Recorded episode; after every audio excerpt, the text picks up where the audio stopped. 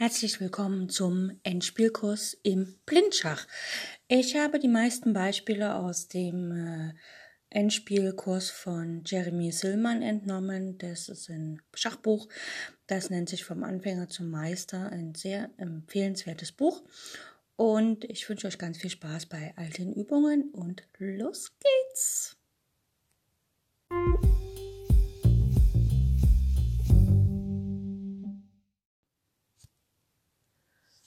Hier gibt es wieder eine Stellung ähm, zum Aufwärmen. Und zwar folgendes. Der weiße König steht auf dem Feld G1, die weiße Dame auf D2, es gibt einen Turm auf E2, ein Springer auf F3 und sechs Bauern, einer auf A2, B3, C2, F2, G3, H2. Also ne, so wie für den vier enchantierten Läufer quasi. Und wir sehen, der weiße Springer auf F3 ist nicht gedeckt. So wie der Bauer auf A2 auch nicht gedeckt ist. Die anderen Figuren sind alle gedeckt von Weiß.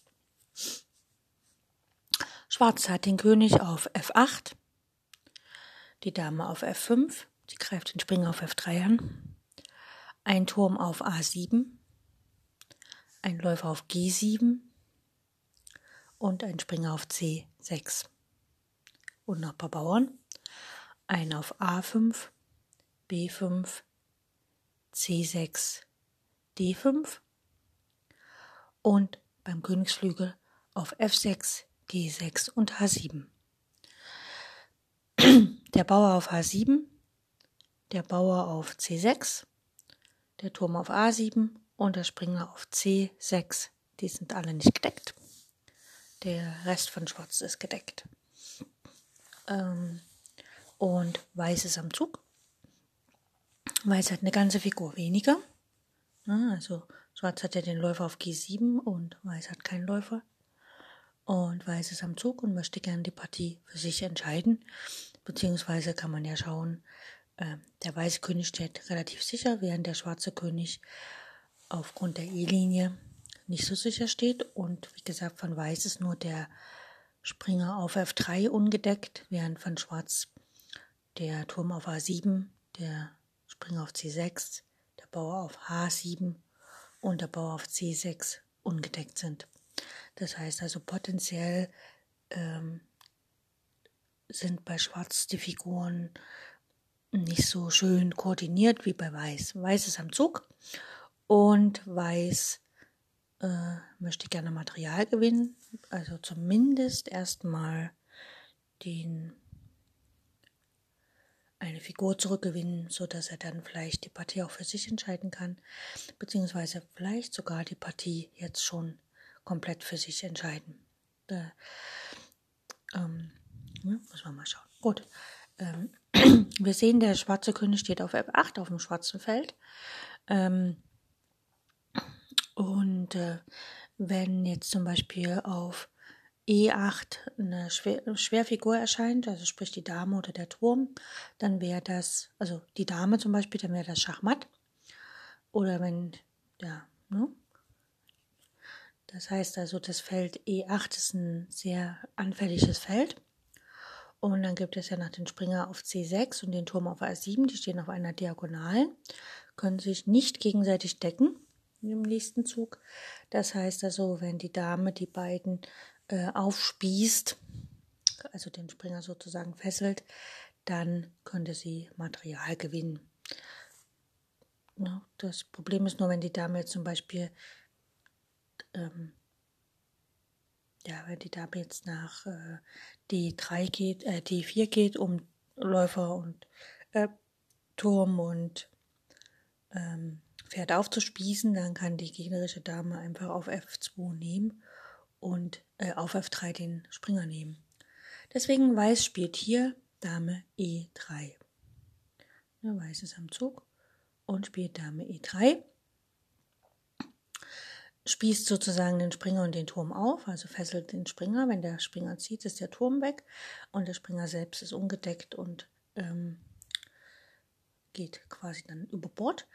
Schwarz kann, wenn er möchte, äh, D4 spielen, einfach um die Linie zum Springer auf C5 zu äh, unterbrechen. Aber dann folgt, wie gesagt, Dame E8 Schachmatt.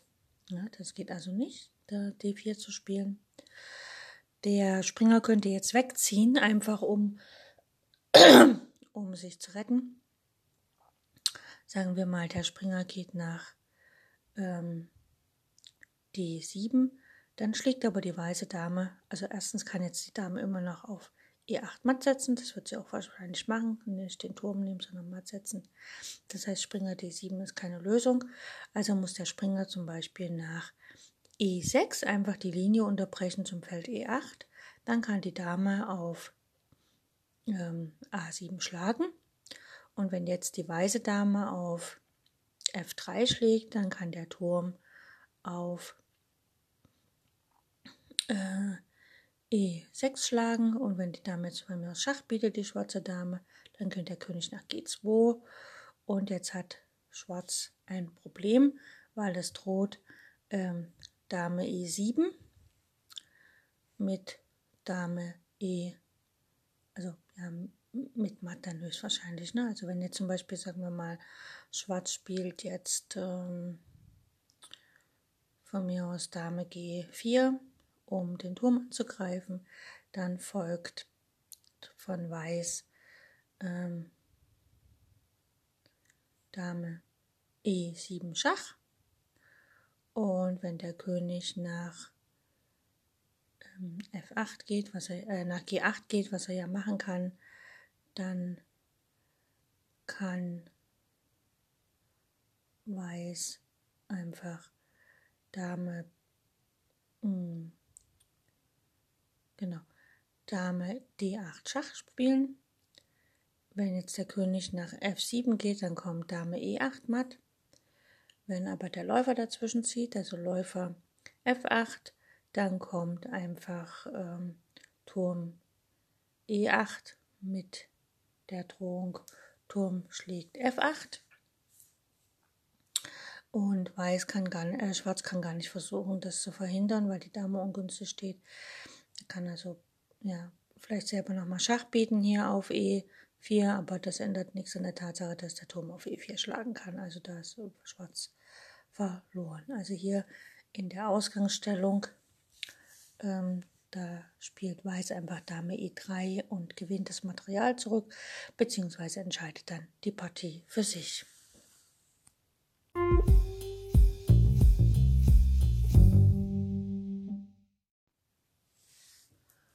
Und noch eine weitere Aufgabe zum Aufwärmen, und zwar ist das aus einer Partie Carlsen gegen äh, Neidisch 2009 eine Stellung. Und wir bauen sie mal auf. Der weiße König steht auf H2. Es gibt einen weißen Turm auf E2 und einen weißen Turm auf E5. Also die weißen Türme sind verdoppelt auf der E-Linie. Und es gibt einen weißen Springer auf dem Feld F3. Es gibt einen Bauern auf A4, B2, C2 und G2 und H3. Schwarz hat einen König auf D6, hat einen Turm auf E8 und einen Turm auf G8. Also hier sind die Türme auf der achten Reihe quasi verdoppelt und haben noch keine Linie besetzt. Also die F-Linie zu besetzen wäre schlau gewesen, weil das ist eine offene Linie. Und er hat einen Springer auf E6 und hat ein paar Bauern, einen auf A5, B6, C5, C7 sowie G5 und H4. Also Schwarz hat einen Bauern mehr, hat allerdings einen Doppelbauern. Und das Dilemma von Schwarz ist, dass der Springer auf E5, äh, auf E6, der ist gefesselt. Wenn der Springer wegzieht, kann also er kann eigentlich nur nach äh, G7 ziehen, um den Turm auf E8 nochmal zu decken, weil wenn er sonst woanders hinzieht, wird halt der Turm auf E8 geschlagen. Der Turm von G8 kann zurückschlagen, aber der Turm von E2 kann dann auch nochmal auf E8 schlagen. Das heißt also, der Springer ist ähm, quasi unecht gefesselt. Also echt wäre, wenn er sich nicht bewegen könnte, ne? wenn der König auf der E-Linie stehen würde. Aber das macht er ja nicht. Also der Springer kann sich schon bewegen. Aber wenn er das tut, hat halt Schwarz, kommt Schwarz in Nachteil. Ja, jetzt ist Weiß am Zug und es ist ja immer so, Weiß am, also wer am Zug ist, kann die Partie gravierend verändern. Und ähm, Weiß kann hier taktischen Bauern gewinnen, also praktisch den, ähm, den Materialausgleich erzielen, weil er hat ja einen Bauern weniger und er hat ja nur fünf und Schwarz hat sechs Bauern. Schwarz hat allerdings auf der C-Linie einen Doppelbauer, auch wenn da noch ein Abstand ist von einem Feld.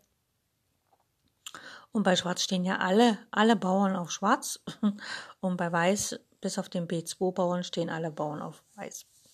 Gut, also ähm, hier ist es ja so, der Springer von E6 von Schwarz ist quasi ähm, gefesselt, unecht gefesselt.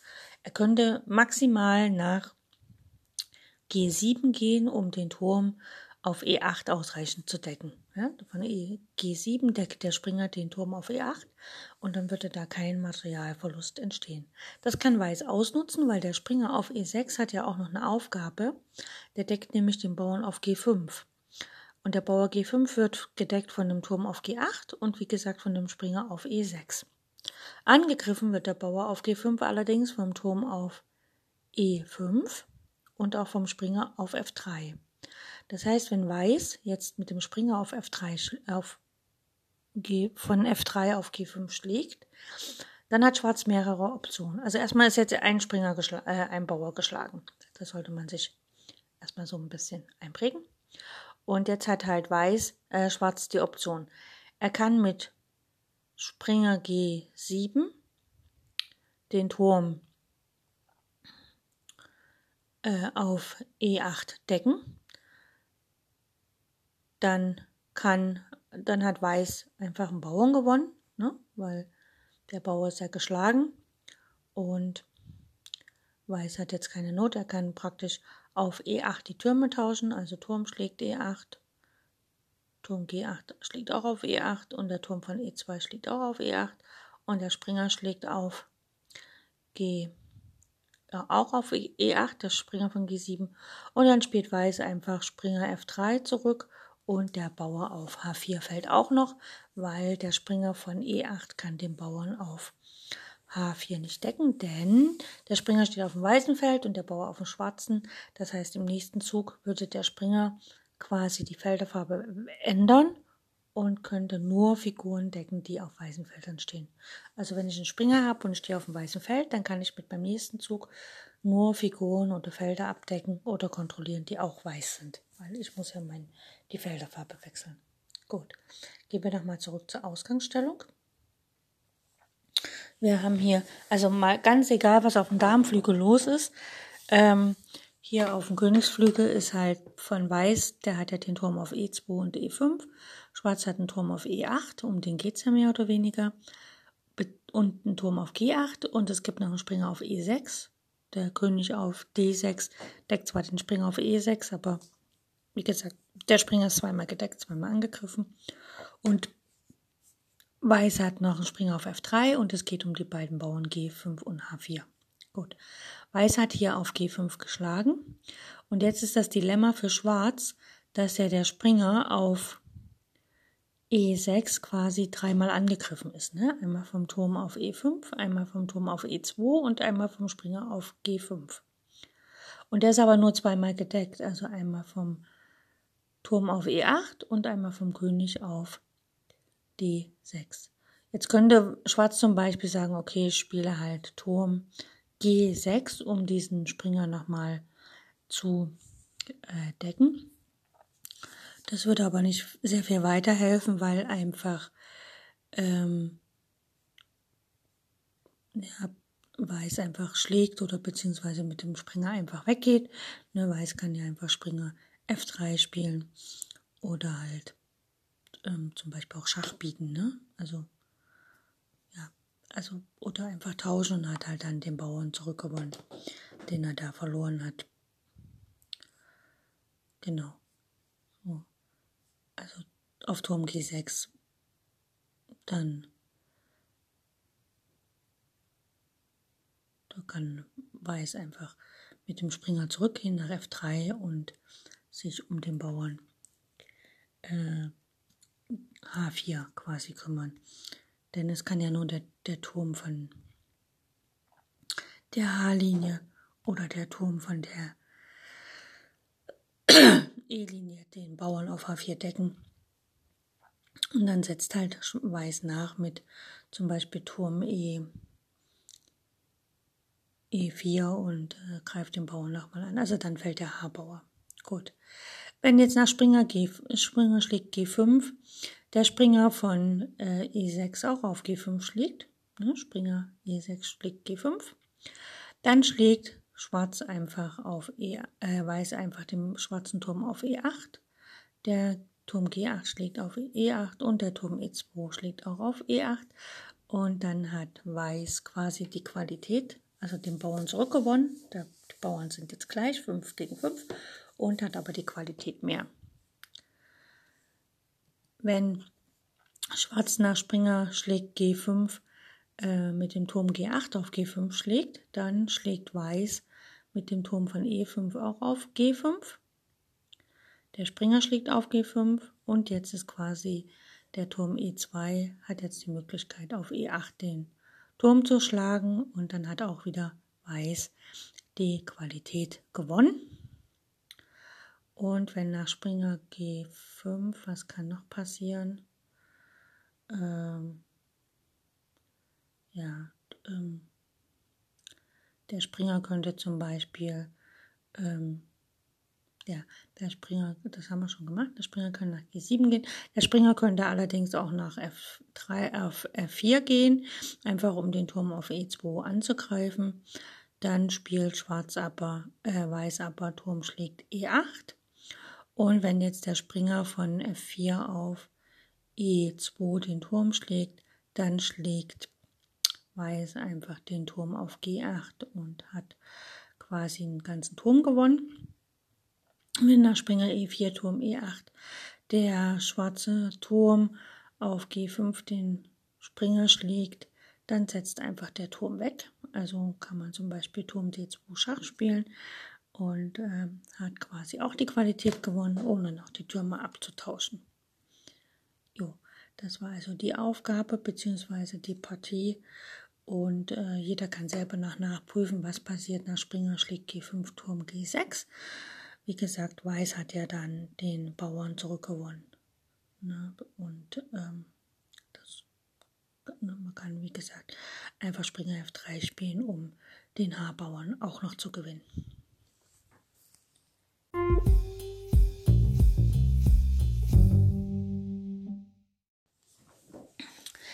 In, unserer, in unseren Endspielen geht es heute darum, dass wir wieder zwei Freibauern haben gegen den alleinigen König, also König und zwei Freibauern, also zwei Bauern gegen einen König.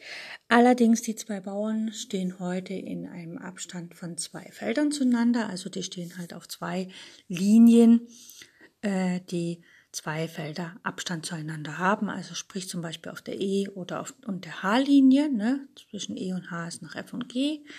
Und ähm, da gibt es auch wieder dieses gemeinsame Quadrat und es gibt wieder die Regel, wenn das gemeinsame Quadrat der Bauern sozusagen die Grundlinie berührt oder halt darüber hinausgeht, ist, können die Bauern das alleine bewältigen, den äh, Einzug. Und wenn dem nicht so ist, brauchen sie halt die Hilfe von ihrem König. Gut, schauen wir uns eine Stellung an. Wir haben den weißen König auf dem Feld H1 und die Bauern auf E4 und H4 und den schwarzen König auf dem Feld F6. Ja, also H1, E4, H4 und der schwarze König steht auf F6. Das gemeinsame Quadrat der Bauern, das ist ja immer, es bildet sich quasi die Diagonale zu der Linie des anderen Bauern und das ergibt dann das Quadrat. Also der Bauer E4 ist eine Ecke, der Bauer H4 ist eine Ecke. Die Diagonale von E nach H ist praktisch E7, F, äh, Quatsch, E4, F5, G6 und H7 und andersrum wäre das dann E7. Das sind ist quasi die ganzen Felder des Quadrats. Da steht der schwarze König drinne. Das ist aber irrelevant. Das Quadrat steht noch nicht auf der Grundreihe. Das heißt also, die Bauern brauchen ihren eigenen König, um das tatsächlich zu schaffen, einzuziehen. Jetzt ist natürlich das eine Problem, dass der eine Bauer ist ein Randbauer. Und da muss man halt schauen, dass man nicht gerade ähm, das Schwarz nicht gerade den E-Bauern schlägt, also den Bauern, der nicht ein Randbauer, so dass der Randbauer übrig bleibt. Also die, Strat die Strategie, um ein Remis zu erzielen für Schwarz, sollte es sein, den Bauern im Zentrum zu schlagen, damit dann nur noch der Randbauer übrig bleibt und man mit dem König so schnell wie möglich zum Rand läuft, äh, in die Ecke läuft, um Remis zu halten. Deswegen ähm, Schwarz ist dran und spielt halt König E5 und genau das ist die falsche Strategie. Er geht also auf den E-Bauern los und lässt den H-Bauern laufen. Es wäre andersrum richtiger. Er müsste halt erstmal äh, so tun, als würde er den H-Bauern schlagen. Dann setzt der E-Bauer fort. Der wird dann geschlagen und der H-Bauer bleibt übrig. Aber hier ist es so, Schwarz hat sich entschieden, König E5 zu spielen, also genau die falsche Richtung, äh, um Remis zu erzielen. Das Remis schauen wir uns gleich noch an, aber erstmal hier König E5. Und Weiß spielt H5. Er muss ja H5 spielen, er will ja, wenn der Bauer auf E4 geschlagen wird, kann er dann halt aufgrund der, also kann er einfach durchmarschieren, weil der schwarze König nicht mehr im Quadrat des H-Bauern ist. Ne? Also man kann auch sagen, der Zug H5 ist ein Zug, um den Bauern E4 indirekt zu decken und ist aber auch ein Angriffszug, weil er halt einfach weiter zur Umwandlung läuft. Gut. Schwarz kann nichts anderes tun, er muss im Quadrat des Bauern E5, äh, H5 bleiben, also nach F6. Und dann hat Weiß Zeit, äh, seinen König nach G2 zu stellen, also mit dem König ans Geschehen heranzulaufen. Schwarz muss immer noch im Quadrat von dem H5-Bauern bleiben, geht also nach G7 und dann zieht Weiß E5 und jetzt ist es so, dass das Quadrat der Bauern, das gemeinsame Quadrat dieser Bauern, die ja auf der gleichen Reihe stehen, also die auf der fünften Reihe stehen, das berührt jetzt die Grundreihe und damit würden das die Bauern auch alleine schaffen, äh, ohne die Hilfe des eigenen Königs. Das heißt also in dem Moment, ja gut, Jetzt ist Schwarz dran, spielt von mir aus König F7 und dann, ähm, er will natürlich jetzt zum Bauern E5 laufen, dann nutzt Schwarz halt die Chance, äh, Weiß nutzt die Chance H6 zu spielen. Und ähm, also er braucht ja jetzt aktuell seinen König nicht mehr dazu, um die Partie für sich zu entscheiden, deswegen spielt er hier H6. Und der König muss im Quadrat des Bauern H6 bleiben. Da gibt es mehrere Felder. Es gibt das Feld F8, G8 und G6. Er entscheidet sich für G6. Und jetzt spielt Weiß E6. Also äh, das ist ein bisschen so wie Hase und Igel. Ne? Ja, ich bin schon hier und ich bin schon hier. Und äh, die beiden Bauern rennen halt immer vor, wenn sie gerade die Möglichkeit haben und nicht gerade geschlagen werden können. Gut. Der schwarze König muss im Quadrat bleiben, spielt hier König F6, weil wenn er äh, H6 schlagen würde, wäre er nicht mehr im Quadrat vom E-Bauern und deswegen macht er F6 und jetzt spielt Weiß halt H7, denn der Bauer, äh, der H-Bauer ist, hat gerade die Möglichkeit weiterzugehen, ohne gleich geschlagen zu werden.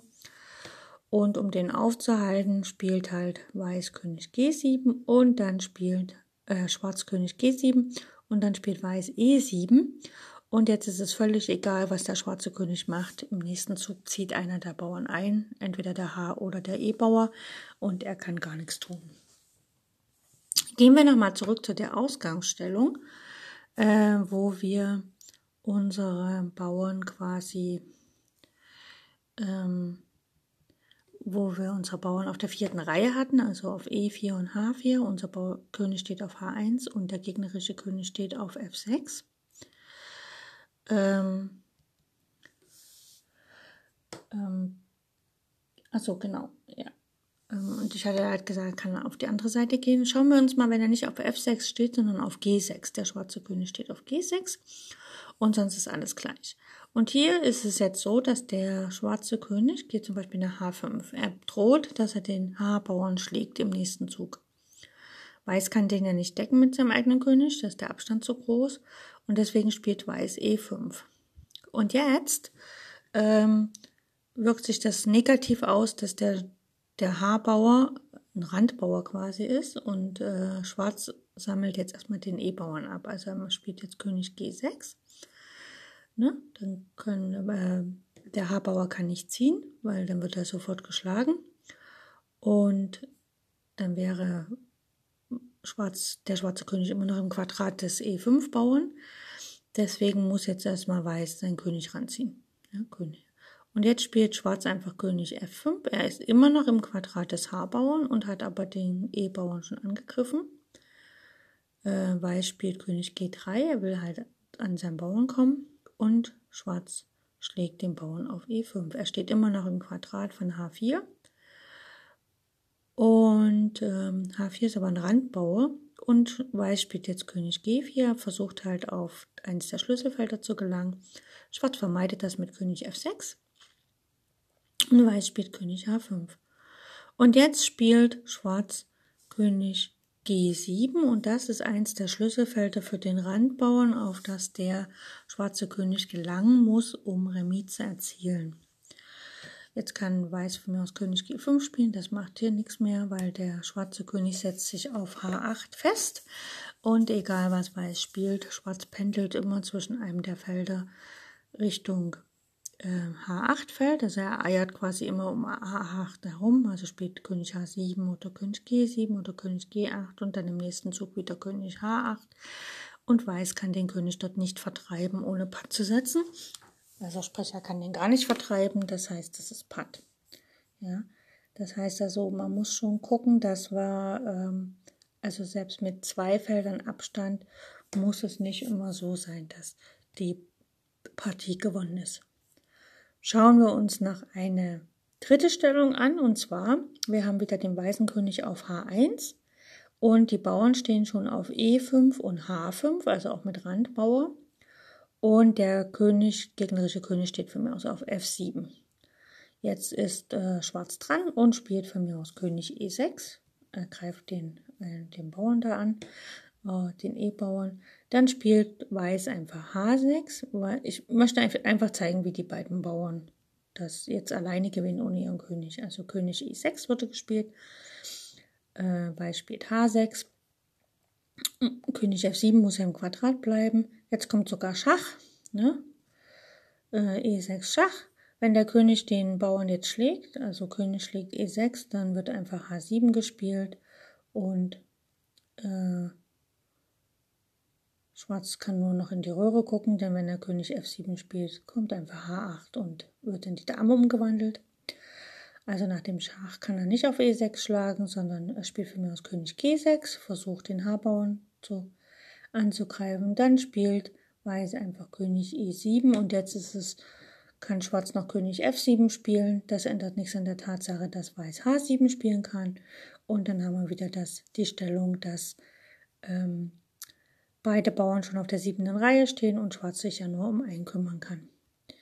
Wenn in der Ausgangsstellung Schwarz jetzt nicht König E6 spielt, sondern sagen wir mal König G7, ne, er will zu dem Randbauern laufen, also er will erstmal den ähm, quasi den Zentrumsbauern erobern, damit er sich dann in der Ecke festsetzen kann. Dann spielt Weiß einfach erstmal E6 Schwarz kann jetzt nicht König H6 oder König H7 spielen. Er muss also im Quadrat von dem weißen Bauern bleiben, also von dem E6 Bauern bleiben, muss also König F6 spielen. Und dann spielt Weiß einfach H6. Wenn Schwarz jetzt König schlägt E6 spielt, dann haben wir wieder H7 mit Gewinn auf H8. Und wenn Schwarz jetzt König äh, G6 spielt, einfach um den Haarbauern aufzuhalten. Dann spielt Weiß einfach E7 und wie gesagt, wenn Schwarz dann König F7 spielt, kann Weiß wieder H7 spielen und einer der Bauern läuft durch. Also da kann Schwarz gar nichts machen, er kann wirklich nur in die Röhre gucken. Und das zeigt halt, dass wenn die beiden Bauern die Freibauern quasi, wenn die, wenn die auf der, wenn zwei Felder Abstand ist zwischen den beiden Bauern und sie schon auf der fünften Reihe stehen, dann haben sie definitiv gewonnen, ohne dass sie die Hilfe ihres eigenen Königs brauchen. Ähm, ähnlich ist das, wenn drei Felder Abstand sind. Also je mehr Felder Abstand, desto leichter ist es eigentlich zu gewinnen, weil der schwarze König dann äh, sich ja nicht um alle kümmern kann. Gut, das war's für heute und morgen geht's dann natürlich weiter.